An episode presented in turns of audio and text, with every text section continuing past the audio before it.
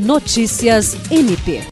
O Ministério Público do Estado do Acre, representado pela promotora de justiça Joana Dark, realizou nesta sexta-feira, 25 de novembro, uma visita à Escola Estadual de Ensino Fundamental Iracema Gomes Pereira. O objetivo da visita foi conhecer o local e tratar sobre a parceria firmada para a realização da campanha Adote um Sonho e Faça uma Criança Feliz, promovido pelo MPAC, visando atender os pedidos feitos pelos alunos da escola em cartas de Natal. A campanha é uma iniciativa da promotora de justiça Joana Dark Dias Martins e do procurador de justiça Carlos Roberto da Silva Maia. De acordo com a promotora de justiça Joana Dark, a iniciativa integra um conjunto de estratégias de prevenção à criminalidade entre jovens da periferia de Rio Branco, sendo as escolas de ensino fundamental um lugar ideal para a realização de atividades preventivas. Jean Oliveira, para a Agência de Notícias do Ministério Público do Estado do Acre.